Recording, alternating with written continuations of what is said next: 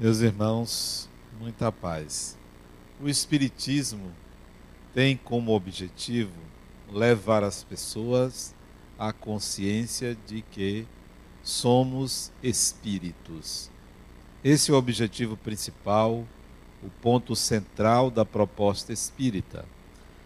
Esclarecer, tomar consciência dessa essência, dessa realidade. E como objetivo acessório, nos levar também a um entendimento, a um conhecimento a respeito da vida espiritual, do depois da morte, do que, do que acontece, de como se vive e tudo que diz respeito à existência do espírito, independentemente do seu corpo. Bom, dito isto, toda uma doutrina está por detrás é, ou estará diante também dessa fala. Mas há uma condição que deve ser encontrada no espírita que eu acho que nós estamos precisando reconhecer a sua falta.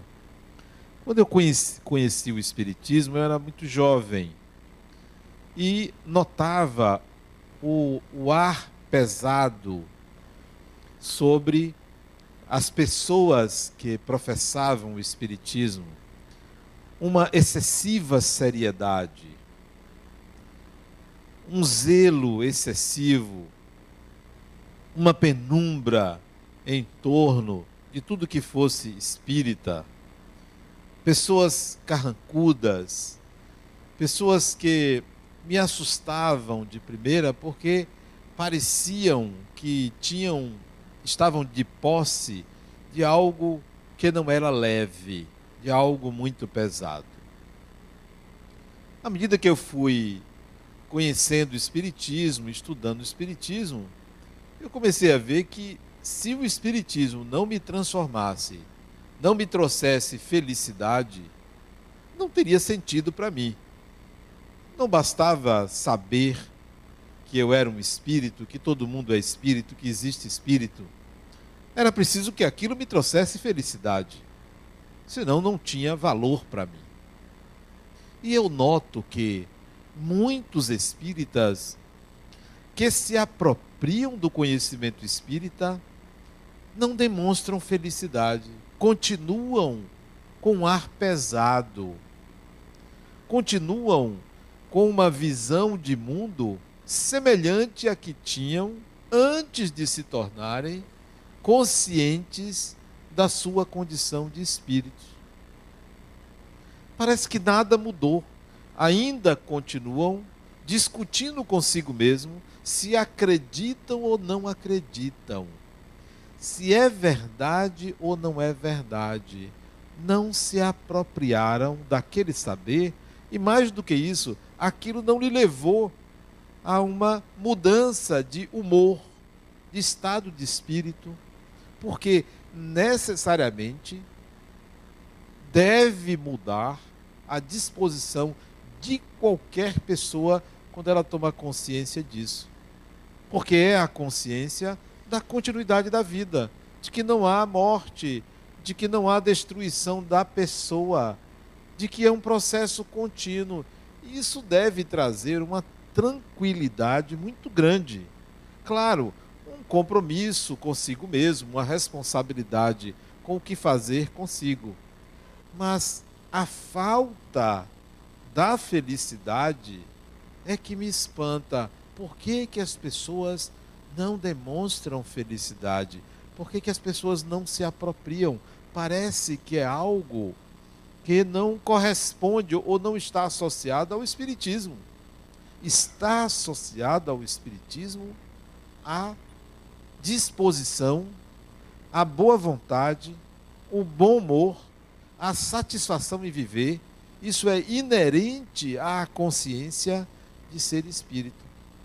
O problema é também porque muitos espíritas se colocam de forma piegas na vida, vivendo uma vida inautêntica, como se tivessem o dever de serem sacerdotes, professores, salvadores dos outros. Não vivem uma vida humana, natural, conscientes da sua condição de espírito imortal. Só essa consciência vale muito mais do que mil palavras que você diga, porque isso influencia muito mais uma pessoa do que um conselho que você der ou do que uma afirmação de que a, espírito existe. Basta que você viva a sua essência de ser espírito. Isso é suficiente para contaminar, para influenciar milhares de pessoas. Então, há uma inautenticidade. Tem um, um filósofo, professor, educador, pedagogo, um homem muito religioso que eu admiro muito o que ele escreve e aconselho vocês a lerem qualquer livro dele. Tem o nome dele, pode ler. Rubem Alves. Rubem Alves ele fala que ele lamenta o povo. Ele não gosta do povo, ele gosta da pessoa. Porque o povo é o coletivo, emburrece, faz-se coisas em nome do povo absurdas. O povo unido, diz ele, jamais será vencido, porque é o povo. Que a pessoa, o indivíduo, esse sim é que é ele mesmo. Porque quando ele está misturado com o povo, ele não é ele. E nós precisamos resgatar essa condição de indivíduo, de pessoa. Você é uma pessoa. Cuidado quando você estiver no coletivo, porque você tende a ter reações e comportamentos inadequados, inoportunos, saindo de si, saindo do raciocínio. O povo não pensa, a pessoa pensa.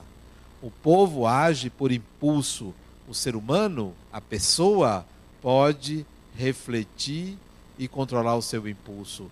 O povo lincha, a pessoa pode, quando não está envolvida pelo povo, ela pode agir de uma forma diferente. Então, quando nós pensarmos em espiritismo, não vamos pensar na coletividade, não vamos pensar nos espíritas. Vamos pensar que você, eu, que cada um é um espírito. Eu sou um espírito.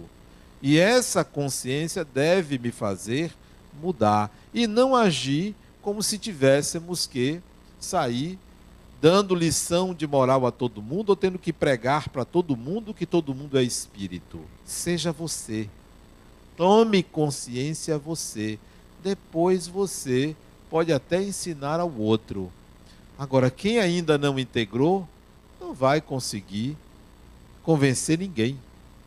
Até porque não precisa, nós não precisamos convencer absolutamente ninguém.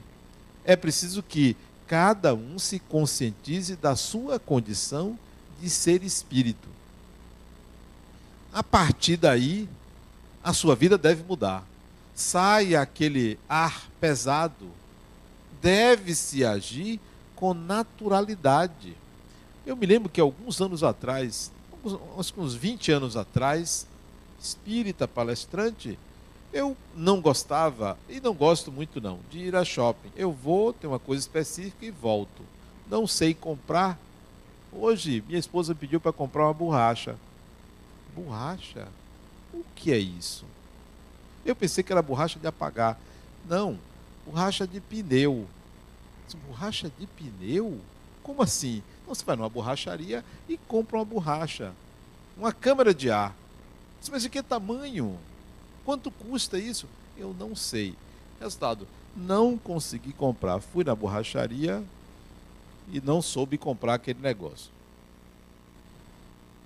Essa condição de a shopping é uma condição para mim é, específica para fazer algo. Pois há uns 20 anos atrás eu estava num shopping de bermuda e uma pessoa disse: Não, você é espírita de bermuda no shopping? Quer dizer, espírita era considerado então um ET. Um ET, uma coisa diferente, não pode agir com naturalidade, não pode estar porque é espírita. Nós precisamos mudar esse conceito. Você espírita fazendo isso? Peraí, eu sou o quê? Eu sou uma pessoa. Eu não sou uma coletividade. Eu não sou obrigado a corresponder ao que as pessoas querem, ao estereótipo que se criou. Não pode. Não pode ter uma tatuagem. Por que não? Não pode usar a camiseta, não pode fazer isso. Não. Você tem que dar o exemplo. Não, eu não tenho que dar o exemplo. Eu tenho que ser eu mesmo. Eu tenho que mostrar quem eu sou. Quanto mais eu fizer isso, melhor para a minha evolução, melhor para quem convive comigo, porque aprende a ser a própria pessoa. Mas vocês podem pensar assim, ah, Adena, mas você está aí na frente, você tem que dar o exemplo. Não. Eu estou aqui na frente por escolha, por escolha pessoal, não para ser missionário ou para ser colocado numa estátua, numa imagem. Não, eu estou aqui porque isso faz parte do meu processo de crescimento. Se as pessoas não concordarem com minhas palavras, vão ter que ficar aqui à espera de alguém que lhes fale para que concorde, para que seja aceito, isso emburrece a gente.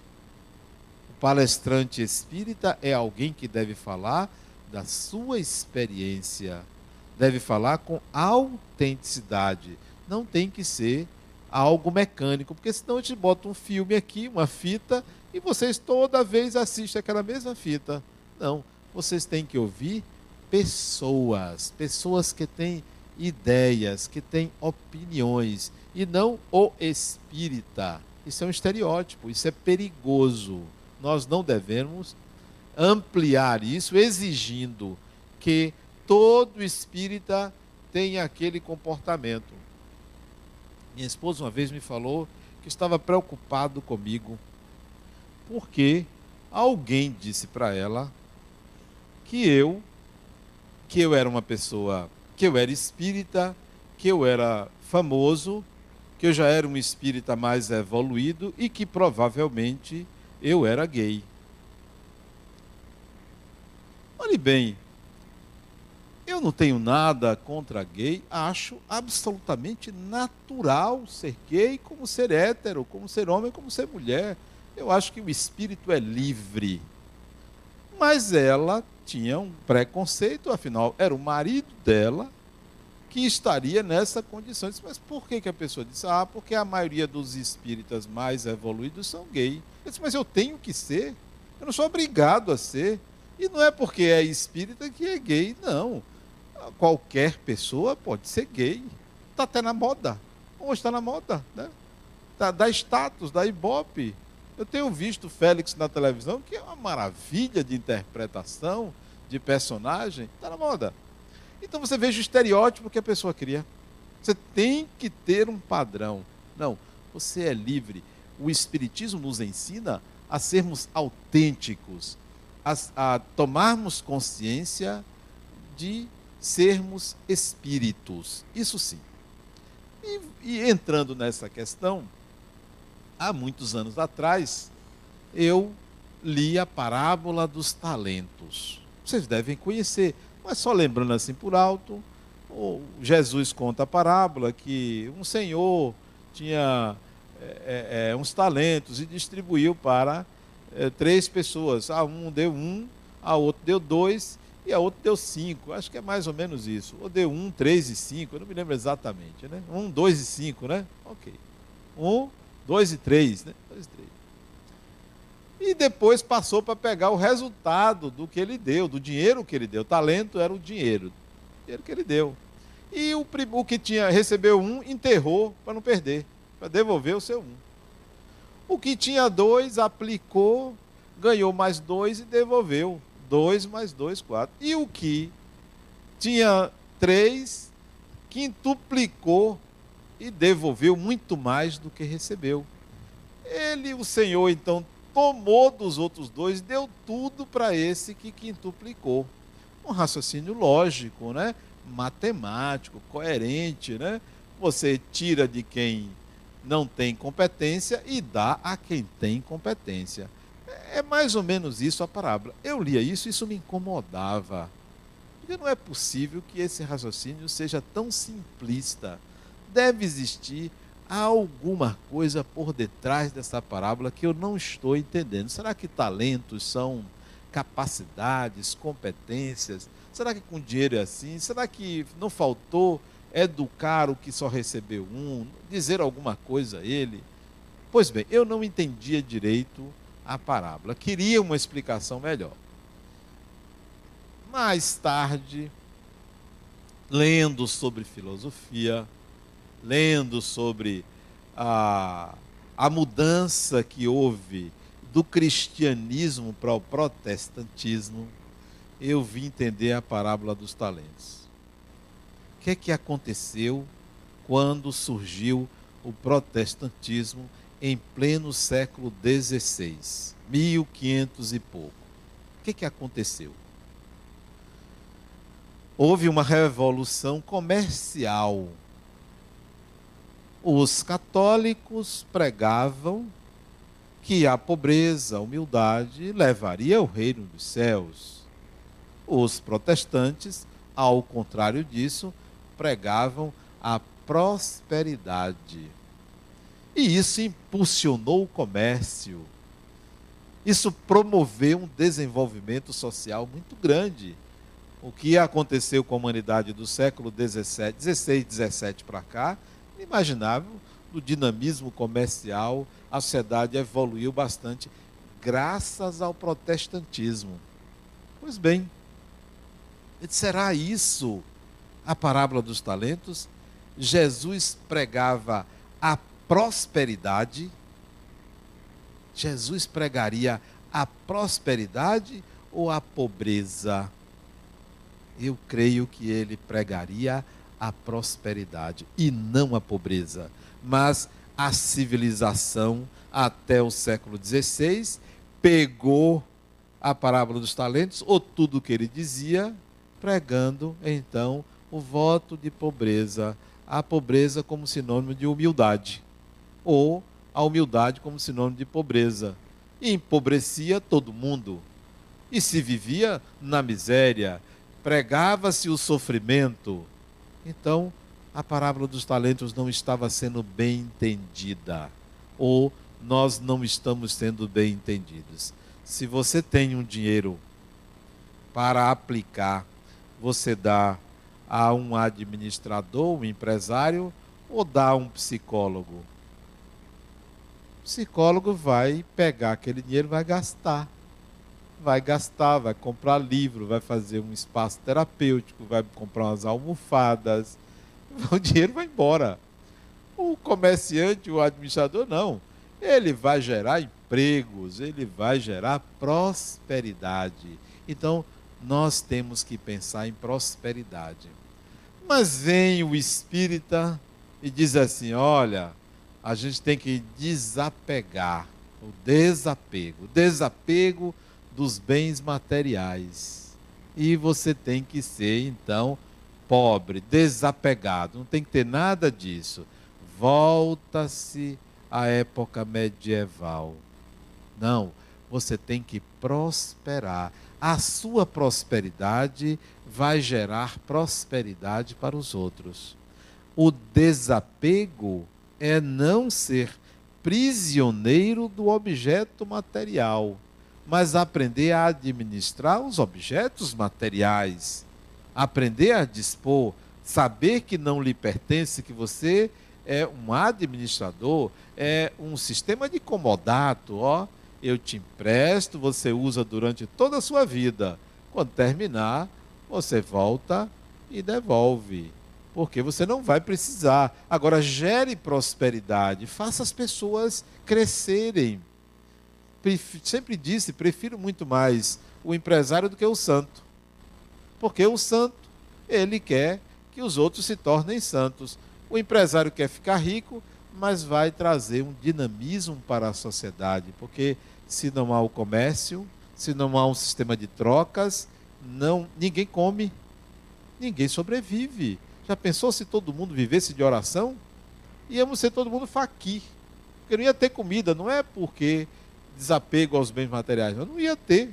Então, graças ao empreendedorismo, graças à prosperidade que alguns pregam e vivem, é que a sociedade se dinamiza e que os espíritos podem reencarnar e encontrar trabalho, encontrar ocupação, encontrar experiências de contato, sim, graças à prosperidade. Mas quando é que a gente pode sair de um lado para ir para outro? Quando é que a gente pode é, se tornar uma pessoa próspera? Às vezes a vida dá uma rasteira na gente. Às vezes é preciso. Uma vez eu conheci um homem que ele perdeu tudo. Era empresário, segundo ele, e geralmente é assim, o sócio passou a perna. Geralmente é assim, né? Sempre é o outro. Não está é, em cogitação que você não soube administrar. Se alguém passou a perna é porque você não tinha meios de controle, deixou a coisa solta. Mas digamos que por ingenuidade, por confiança, foi o caso dele. Perdeu tudo. E teve e me procurou. Eu disse: "Rapaz, você perdeu tudo. Quanto foi assim mais ou menos? alguns milhões. E é mesmo, você perdeu tudo. Foi ótimo que isso tivesse acontecido. Ótimo. Ele disse, mas como assim? Foi ótimo. Espere e você vai ver como foi bom ter acontecido isso com você. É assim que a gente se torna próspero. Alguns precisam tomar uma rasteira. Alguns precisam perder tudo para aprender a valorizar, para aprender a usar, para aprender a dispor. Ele perdeu tudo. Alguns meses depois, isso foi mais ou menos lá para setembro, outubro, no ano seguinte ele me procura e disse: Adenauer, você tinha razão, foi a melhor coisa que me aconteceu, foi eu ter perdido tudo. Por quê? Ele disse: Porque eu não recuperei, não, não recuperei. Estou devendo fornecedores, estou devendo um bocado de gente, mas estou trabalhando e descobri que eu tenho uma família. E esse foi um tesouro que estava perdido. E eu recuperei.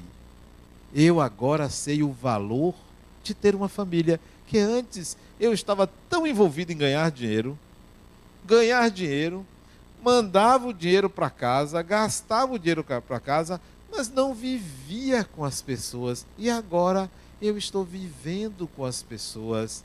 Estou ganhando muito menos dinheiro, mas estou vivendo sei que posso voltar a ganhar e vou voltar a ganhar o que eu ganhava.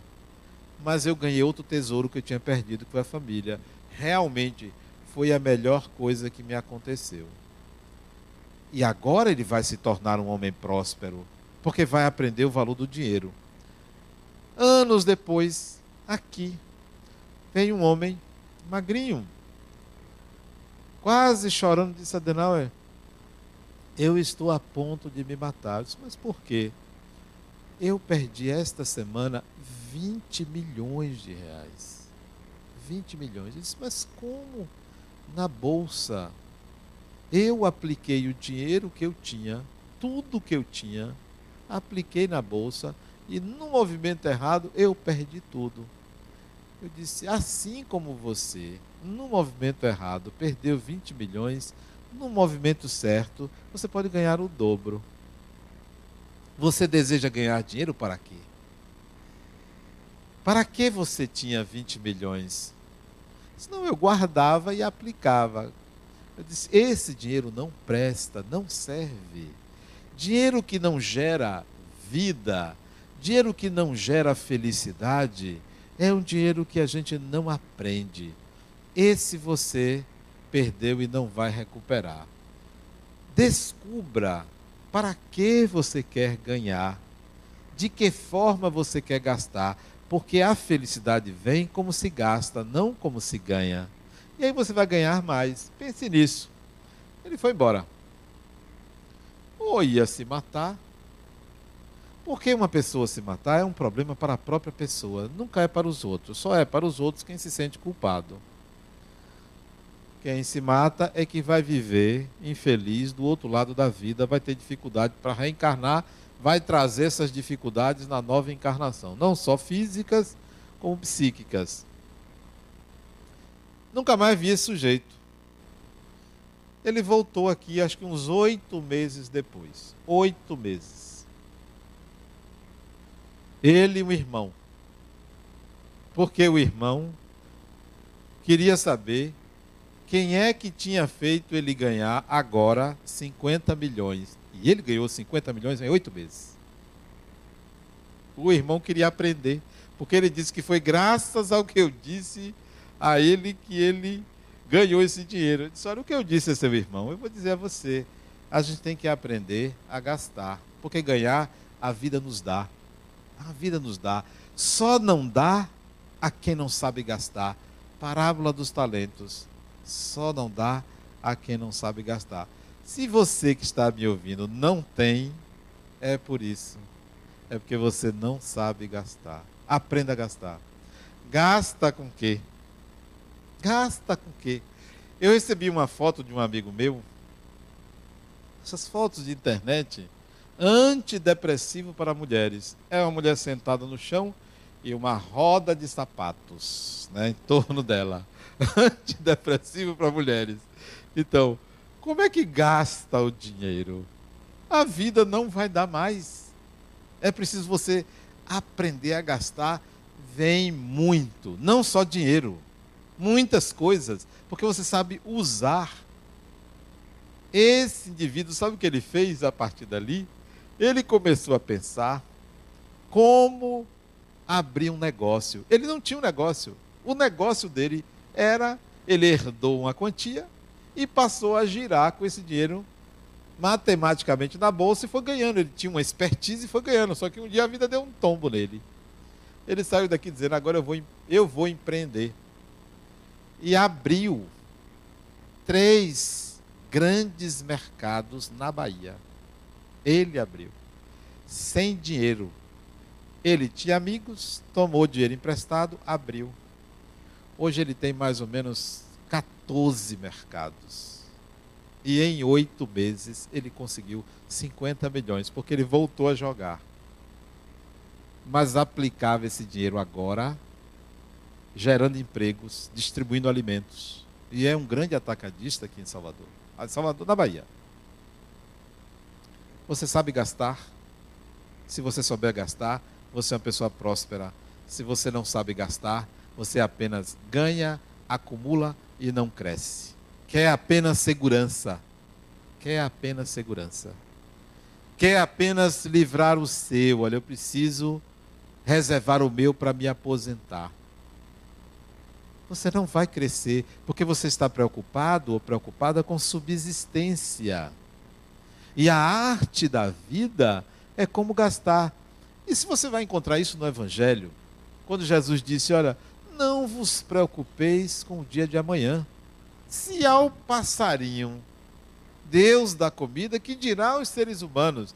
Isso não quer dizer que você vai ficar esperando, não. Porque o ser humano tem meios de conseguir. A questão é para quê? Para que conseguir? Para que ter as coisas? Eu não saberia ter 50 milhões. Esse indivíduo sabe ter 50 milhões. Tem pessoas que não sabe ter não sabe usar as coisas. Tem pessoas que dizem assim: não, eu aprendi que eu não devo ter, que mais importante é ser. Não aprende a ter. O espírito tem que aprender a ter e a não ter. Tem que aprender a ser e a não ser. Não basta só ser, porque ser é filosofar. Não ser é aprender a humildade, a não ser reconhecido, a não ter fama, isto é, não ser reconhecido como alguém que tem aquelas qualidades e conseguir viver. Ter é importante para o espírito para ele aprender a dispor das coisas, a ver o valor das coisas. E não ter para ele aprender a saber que as coisas são efêmeras, que aquilo não é eterno. Então, nós precisamos transitar entre o ser e o não ser, o ter e o não ter. Prefiro que todos sejam ricos, prefiro, do que todos sejam pobres. Ou do que uns sejam ricos e outros sejam pobres. Não, era, não seria melhor que todos fossem ricos? Não, ainda tinha uma mentalidade no Espiritismo. Quem foi rico numa encarnação seria pobre na outra. Ó, oh, não seja rico não, porque na próxima vai ser pobre. Ou você está pobre porque foi rico. Eu pergunto a vocês, o Brasil tem 10% de ricos. Já teve 90% de pobres? Já teve 90% de ricos? Não. Quem é rico continua reencarnando rico. Quem é pobre continua reencarnando pobre. Por quê? Parábola dos talentos. É só por isso. Parábola dos talentos. Ah, não, vou, vou continuar pobre, porque aí Deus na próxima encarnação me bota rico. Não aprenda a ganhar dinheiro, não, que você vai continuar pobre. Você tem que aprender, porque isso é uma arte. Está aí, os recursos existem. Você precisa aprender. Quer ser rico, quer ter muitos bens materiais, aprenda a gastar, porque isso não vem de graça. Isso não é assim, ó. Eu tirei da loteria. Tirar da loteria é devolução de haveres tirar na loteria é devolução de haveres. Ó, são haveres. Você tinha direito. Tá aqui, lhe tiraram. Tome aí. O que você vai fazer? Espero que você seja próspero. Espero que seja próspero. Mas isso não é um prêmio para você. Ou é porque só você merece, ou porque é sorte. Não. Isso é devolução de haveres. Ele foi retirado, agora tome aí, ó. Instantaneamente você recebe. Veja o que você faz. Veja o que você faz. Mas tem aqueles que querem ser prósperos magicamente. Ó, eu vou jogar. Tem gente que joga toda semana, faz a sua fé. Gasta muito com isso. Esse vai continuar pobre e devolvendo os haveres a quem tinha direito. Vai continuar, porque quer enriquecer da noite para o dia. A vida devolve o que lhe pertence de qualquer jeito, a vida devolve o que lhe pertence. Não precisa jogar na loteria. Acontece e você vem. Isso se você merece, isso se você era detentor disso e lhe foi retirado por alguém. A vida lhe, lhe devolve. Há muitos anos atrás eu era menino, estudava, morava na Fazenda Grande do Retiro e estudava no Colégio Militar aqui na Pituba saía cedinho de casa, acordava 4h45 da manhã, sempre com sono. Meu pai me dava um dinheiro para eu voltar de transporte, dois ônibus eu pegava, mas eu gastava o dinheiro com a comida no colégio militar e voltava de carona. Uma vez, eu estava na Pituba, onde hoje tem um posto é, antigamente ali tinha um clube chamado Clube do Guri. Eu tinha 12 anos de idade. Pedi carona e parou um carro oficial. E um homem abriu a porta do fundo do, do de trás do carro e disse: Pode entrar. Ele estava de paletó. Me lembro como se fosse hoje. E entrei. E ele me deu carona até a minha casa. E ele se apresentou, me fez perguntas onde eu morava, quem eu era. Eu falei de meu pai, falei de minha mãe, falei de meus irmãos, falei de tudo tal. E ele foi conversando e me dando muitos conselhos. Ele disse: Você não me conhece, mas você vai sempre se lembrar do meu nome, porque o meu nome é o nome desta rua onde nós estamos passando onde nós estamos passando. Eu me chamo Heitor Dias. E eu nunca me esqueci disso. Nunca me esqueci dos conselhos que ele me deu. Sabe o que é isso? Isso é um prêmio de loteria que a gente ganha. A vida lhe dá isso. Assim é com dinheiro, Assim é com qualquer bem que porventura você tenha perdido ou alguém lhe tenha tirado se lhe pertence. Volta. Ou volta diretamente com bem material, ou volta a partir de uma oportunidade que alguém lhe dá. Você é pensado e tem direito àquilo. Essa é a questão. Essa é a prosperidade. Mas você fica ali querendo magicamente ganhar dinheiro. Ganhar dinheiro apenas para reter por segurança. Não. Aplique, invista, gere empregos, faça a sua felicidade e a felicidade dos outros. A vida vai quintuplicar o que você recebeu. Vai quintuplicar todo o talento utilizado em favor da vida, a vida traz de volta. Da mesma forma que todo rio corre para o mar, por isso que ele é grande.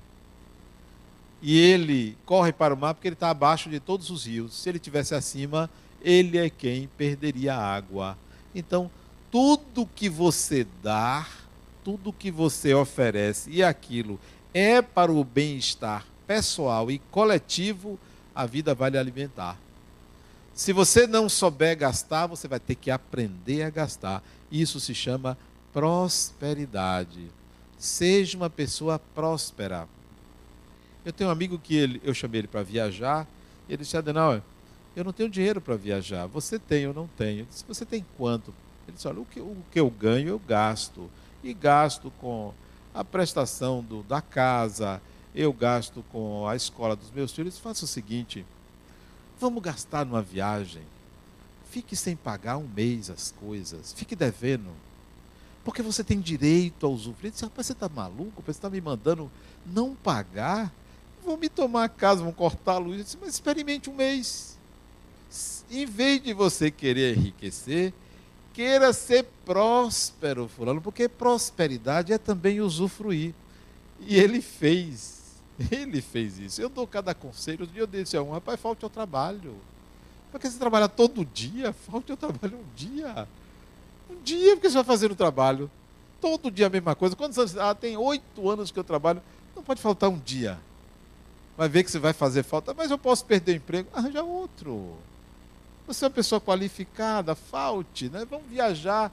E ele passou a aprender a fazer isso, a faltar de vez em quando e a gente viajar. Né? esse meu amigo, ele foi seguir o meu conselho, ficou apertado né, de dinheiro.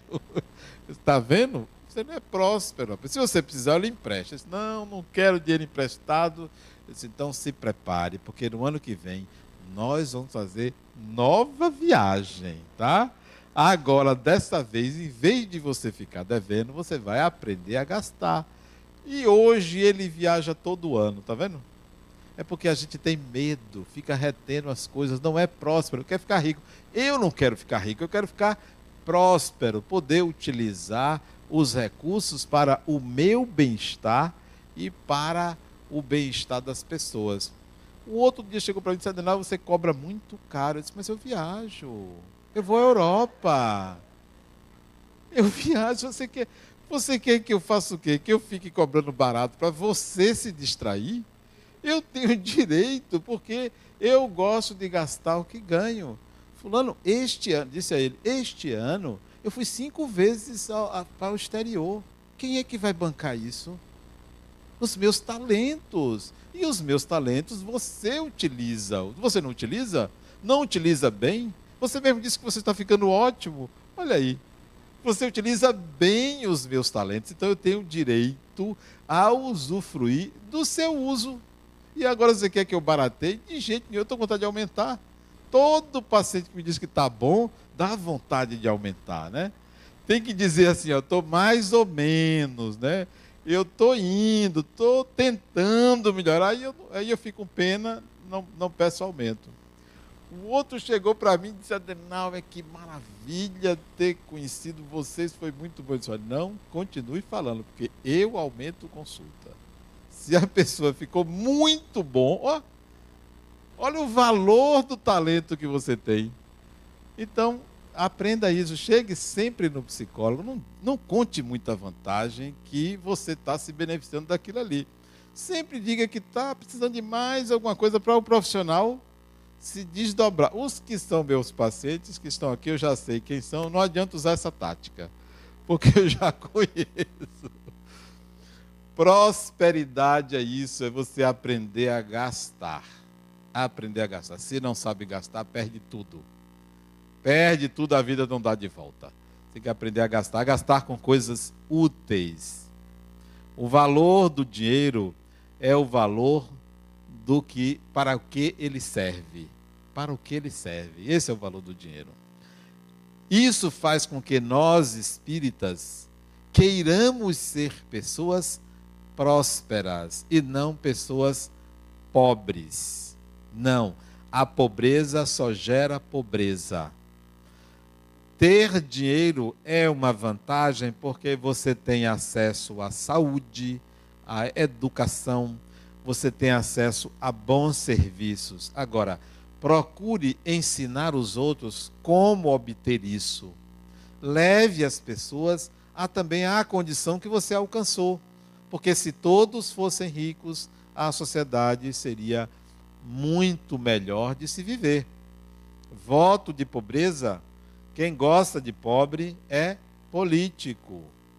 Quem gosta de pobre são aqueles religiosos que pregam o voto de pobreza. Não, não queira ser pobre. Agora, use os recursos que você dispõe para gerar felicidade. Felicidade essa que só na condição de se sentir espírito é suficiente para se alcançar espírita que é carrancudo, espírita que vive sério demais, não entendeu o espiritismo. É sacerdote. Não entendeu que a vida é boa de se viver. A vida no corpo, eu estou dizendo, é boa de se viver e que se pode proporcionar um bem muito grande a todas as pessoas. É, na minha casa hoje tem três marceneiros trabalhando, consertando lá uns móveis e ampliando lá um, um lugar, porque meu neto pode é, cair da escada, então estão ampliando o corrimão, estão fazendo um bocado de coisa. Aí hoje, na hora do almoço, eles estava chovendo e iam trabalhar e nós oferecíamos o almoço. Aí eu cheguei para eles três e disse assim, ó, vocês vão almoçar aqui, mas o almoço tem um preço, né? Vocês me cobraram para fazer isso tudo, eu tenho que cobrar para o almoço que vocês vão fazer aqui. E aqui o cardápio é especial. Portanto, é mais caro a comida aqui. Vocês podem optar, vocês podem sair, comer fora. Aí um deles perguntou, mas quanto é que o senhor cobra? Disse, pela qualidade da comida, é em torno de 100 reais cada prato, né? Eles olharam assim para mim, eles ficaram sérios, né? Eu também estava sério, né? Olharam assim e ficaram parados, não disseram nada, sentiram o peso. Eu disse: Pois é, você vê que comida é a daqui, a esse preço, comida muito boa. E eu como todo dia. A pessoa que faz sua vida, Maria estava presente, faz com muito bom gosto, tem uma comida cara, né? Eles ficaram calados, não disseram nada, não tiveram coragem de nada. Eles disseram, sabe o que é isso? Que o valor da comida é a satisfação de estar aqui, de viver aqui, de morar aqui e de usufruir. O que vocês me cobram deve ser feito com muita satisfação, com muito prazer, porque é caro e deve trazer bem-estar a quem come, a quem usa dessa vez eu não vou cobrar. Vocês vão comer bem, vocês vão gostar da comida, mas vão saber que tudo aquilo que nos faz bem tem um preço e tem que valer a pena. Tem sempre que valer a pena. Tudo que você fizer tem que valer a pena.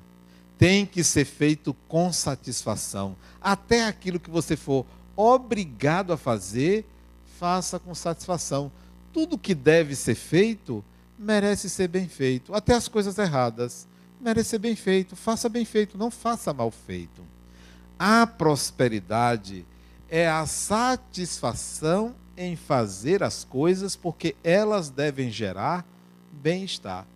Aí, isso que a conversa que eu tive com eles foi em torno de umas 11 horas, antes 11 e meia, antes do almoço.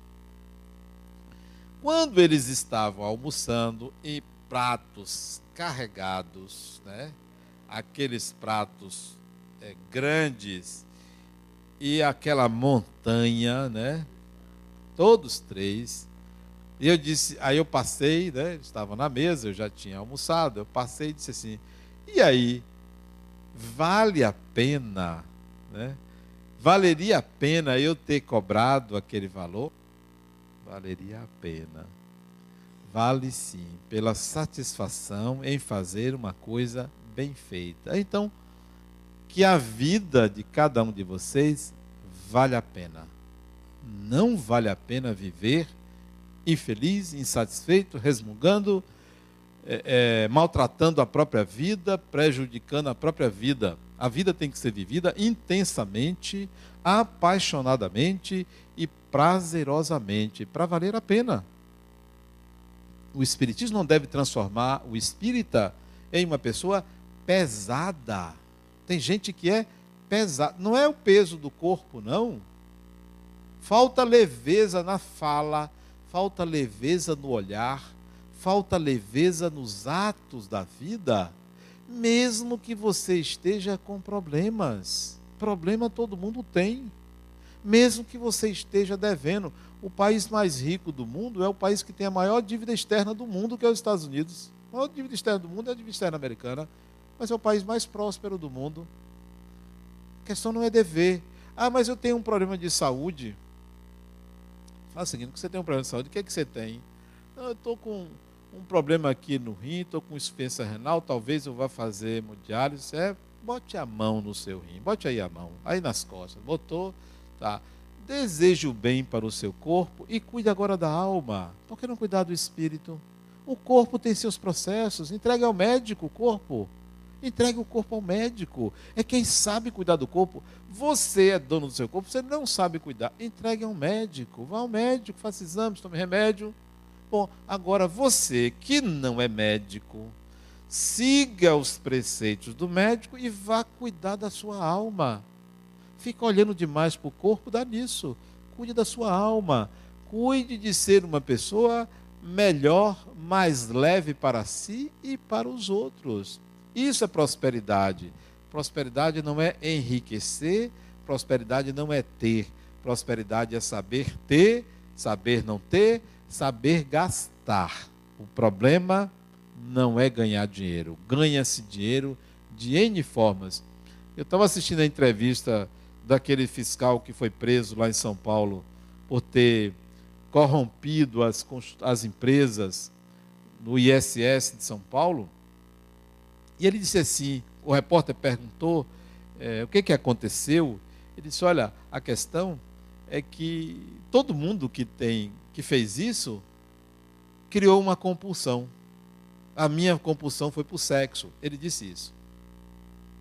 Criou uma compulsão, desenvolveu uma compulsão. A compulsão desenvolvida é a incapacidade de gastar o que ganhou. Ganhou para quê? Não sabiam gastar ganhou desonestamente e não sabiam gastar. E então gera uma compulsão, gera um vício, gera um hábito inadequado. E aí o indivíduo perde a encarnação porque não sabia gastar. Se soubesse gastar, não ganharia dessa forma, ganharia de outra maneira. Então vocês aqui que são ricos, né, queiram sair da riqueza e se tornar prósperos. Vocês que são pobres aqui, que eu acho que não tem, é um em um milhão, não queiram se tornar ricos, queiram se tornar prósperos, conscientes da sua condição de espíritos imortais. Muita paz.